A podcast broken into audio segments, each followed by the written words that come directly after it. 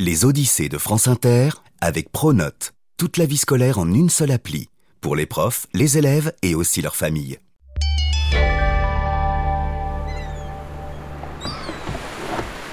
Hey, tu la connais celle-là? Cléopâtre et Jules César sont sur un bateau. César tombe à l'eau. Qui il reste? Cléopâtre? Tu ne pas? Normal, ce n'est pas drôle. D'ailleurs, ceci n'est pas une blague. César n'est pas passé par-dessus bord, non, il s'est fait assassiner. Cléopâtre vient de quitter Rome en catastrophe. La voici sur un navire qui l'emporte loin, vers son pays, l'Égypte. Alors, euh, oui, c'est vrai, nous avons fait un petit saut dans le temps, mais pas de panique. Malgré la tempête qui fait rage, Cléopâtre a accepté, entre deux petits vomitos, de nous faire un résumé de la situation. Vous tenez le choc, marraine Oui, oui. Je crois que ça va aller, Laure. Voyons. Par où commencer? Ah, je sais.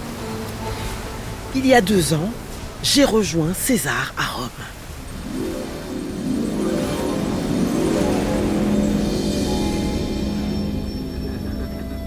Nous étions amants tous les deux. L'histoire en a fait tout un plat de notre amour, mais en réalité, ce qui nous liait, c'était surtout la politique. Avec le soutien de César, j'ai assuré l'indépendance de l'Égypte et j'ai gardé non pas une, mais deux fesses sur le trône, ce qui est sacrément plus confortable.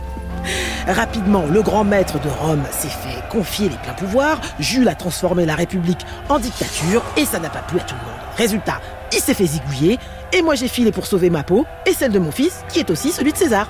Bref, voilà comment on s'est retrouvé dans cette galère.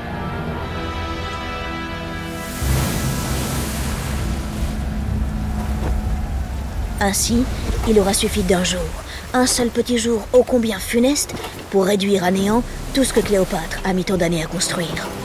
Le destin de son peuple, une fois encore, est entre les mains de Rome.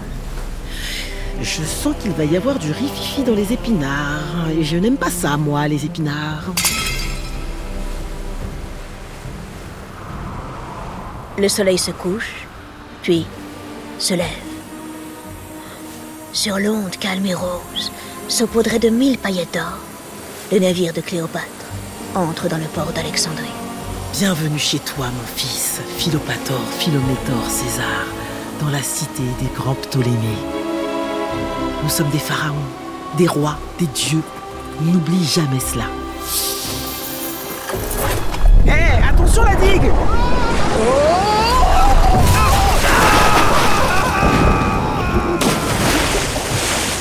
Purée Faut faire attention, les gars Cléopâtre n'est pas faite de caoutchouc, pourtant elle est la plus rebondissante des balles rebondissantes. Bon, au milieu du désastre, il y a tout de même une bonne nouvelle. Je vais enfin pouvoir me débarrasser de Ptolémée XIV, mon deuxième frère et mari. Eh oui, à la demande expresse de César, la reine, pour la seconde fois de sa vie, a épousé l'un de ses frères. Jules ayant passé l'arme à gauche, bingo Finito le frérot Ses paquets à peine déballés, Cléopâtre fait assassiner Ptolémée XIV, puis elle place son fils sur le trône. Alors comme ça, ça rassure tout le monde de voir un roi aux côtés d'une reine. Eh bien en voilà un. Celui-ci ne sait pas enfiler ses sandales tout seul, mais ça fera l'affaire. Césarion, comme le surnomment les Alexandrins, à trois ans, youpi Cléopâtre peut gouverner seule, et purée, les périls sont nombreux. Nous sommes en moins 42, Rome est à feu et à sang. Les assassins de César, Brutus et Caius, se battent bec et ongle contre les héritiers du maître de Rome, parmi lesquels son fils adoptif Octave et son ancien bras droit, Marc-Antoine. Prudence, ma vieille, si tu choisis le mauvais camp, tu es perdu. Alors patience. En attendant, il faut remettre le royaume d'Égypte en ordre. Épidémie, corruption, famine, il y en a pour tous les goûts. Cléopâtre se retrousse les branches. Euh, pardon. les manches. De faibles crues du Nil ont entraîné de mauvaises récoltes et menacent les habitants d'Alexandrie. Elle fait acheminer des légumes vers la capitale. Le sud du pays est à son tour en proie à la disette. Elle s'assure que le blé soit peu cher. Peu cher Oh, peu cher à la pitchounette. Non, non, ce n'est pas ça. Peu cher Pas cher Ah oui, ça y est, j'ai compris.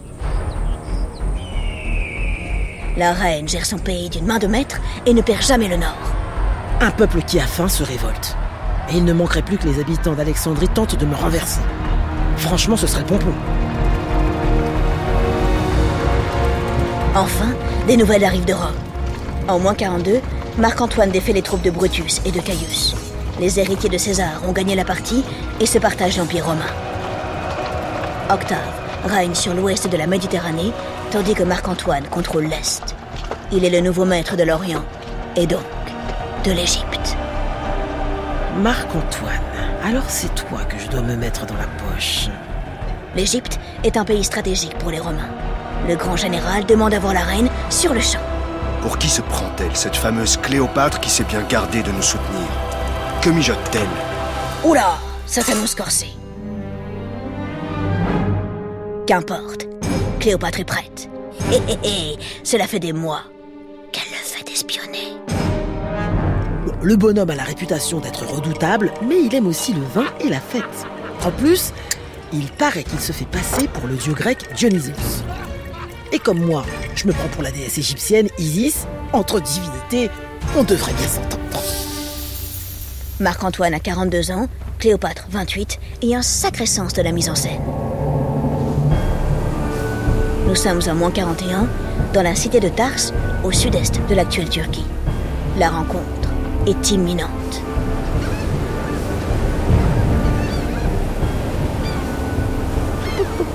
Mais oui, mais oui, elle va arriver. Oh ça y est, ça y est D'immenses voiles rouges déchirent l'horizon. Le navire de la reine est époustouflant. Il avance, propulsé par des rames d'argent et sa proue est entièrement sculptée d'or. Soudain, Cléopâtre apparaît là, allongée sous une couverture dorée, accompagnée par des centaines de musiciens, de pages, de servantes. Loin de venir supplier les faveurs du nouveau maître de l'Orient, la reine d'Égypte entre dans la vie de Marc-Antoine en grande conquérante. Le message est clair.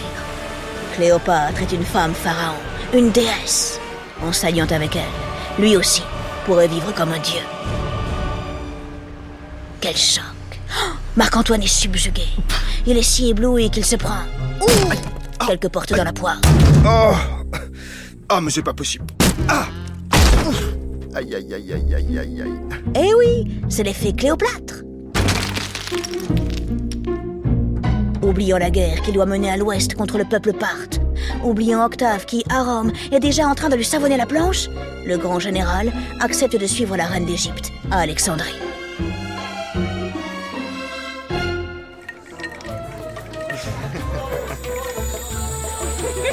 Marc-Antoine et Cléopâtre deviennent amants. Et quels amants Ils sont terribles Tous deux se prennent pour des dieux, alors ils vivent comme des dieux. Chaque jour est plus somptueux que le précédent. Avec joie, avec panache, avec Pierre, Paul et Jacques, ils se vautrent dans le luxe et la démesure. Ils rient, ils boivent, ils mangent, ils font tout ça à outrance. Et avec raffinement. Un soir, paraît-il, Cléopâtre fait le pari de dépenser 10 millions de sesterces en un seul repas. Les plats arrivent, délicieux, mais extrêmement simples. Riz, carottes, lentilles au cumin. Je vois, Cléopâtre, que tu as renoncé à ta folie. Crois-tu? Eh bien, regarde bien. À ces mots, la reine décroche une perle magnifique, rare et précieuse qu'elle porte à l'oreille et la dissout dans un verre de vinaigre qu'elle avale sans sourciller. Impressionnant, n'est-ce pas? Cléopâtre en met plein la vue à son amant et c'est pour mieux poursuivre son projet le plus cher, celui de protéger son pays et, qui sait, peut-être même un peu plus. Et si j'arrivais, avec l'aide de Marc-Antoine, à reconstituer le puissant empire de mes ancêtres? Manque de bol, Marc-Antoine doit filer. Les Parthes viennent d'envahir la Syrie, cette fois il n'a pas le choix, il doit défendre l'Empire. Et ainsi, pendant trois ans, les deux amants sont séparés. Avant de partir, Marc-Antoine a laissé un petit cadeau à Cléopâtre. Des livres, des robes, des perles, mais non, des juments Efficace, la reine ne chante pas. D'une main, les marmots, de l'autre, le pays à gouverner.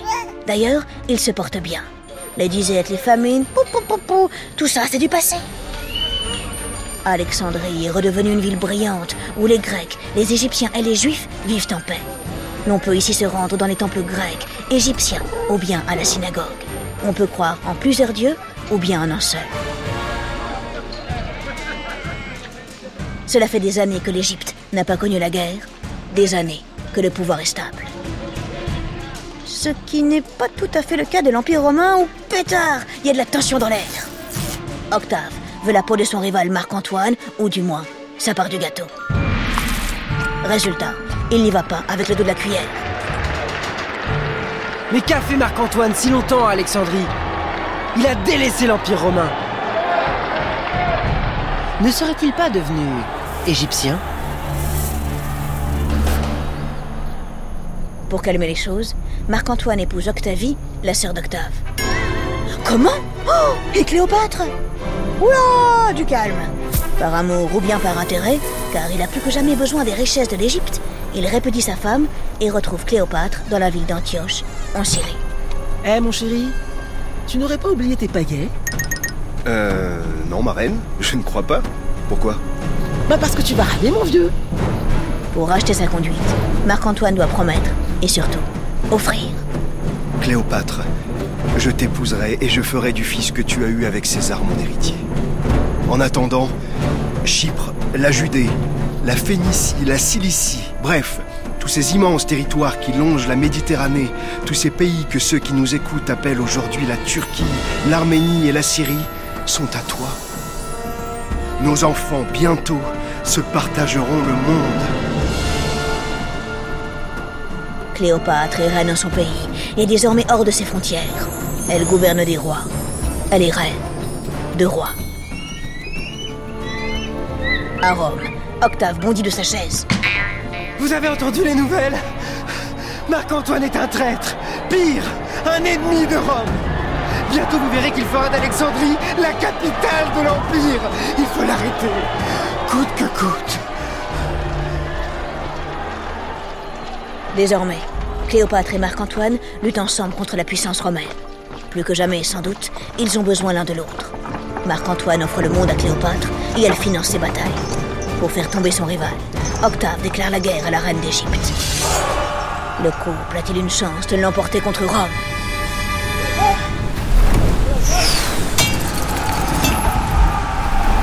Hélas, il semblerait que non. En moins 31, à l'ouest de la Grèce, à Altium, les navires de Cléopâtre et de Marc-Antoine perdent contre la flotte d'Octave. C'en est fini du maître de l'Orient, fini de la grande reine Cléopâtre. L'un et l'autre se donnent la mort, quelques mois plus tard. Octave triomphe. L'Égypte est annexée par Rome.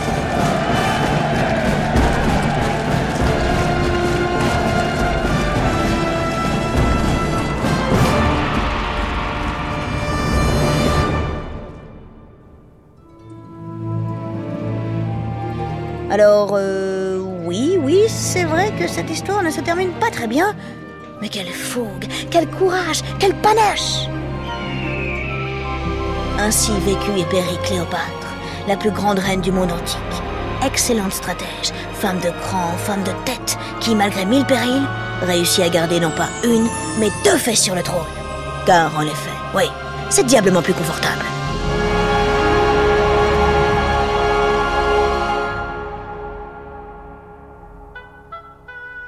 Derrière cet épisode, il y a Fanny Leroy, Basile Bocquer, Cédric Diallo, Marion Lelay, Stéphane Méziani, Quentin Lui et dans le rôle de Cléopâtre, la merveilleuse Aline Afanoukoé. Et moi, Laure Grand Besançon, mais ça, vous le savez.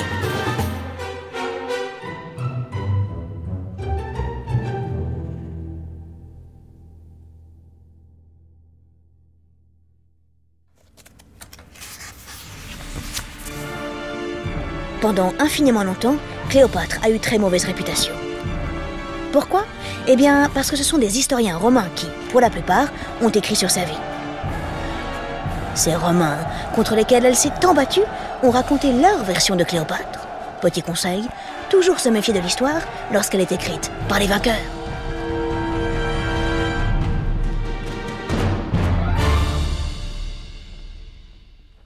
Les Odyssées est un podcast original de France Inter.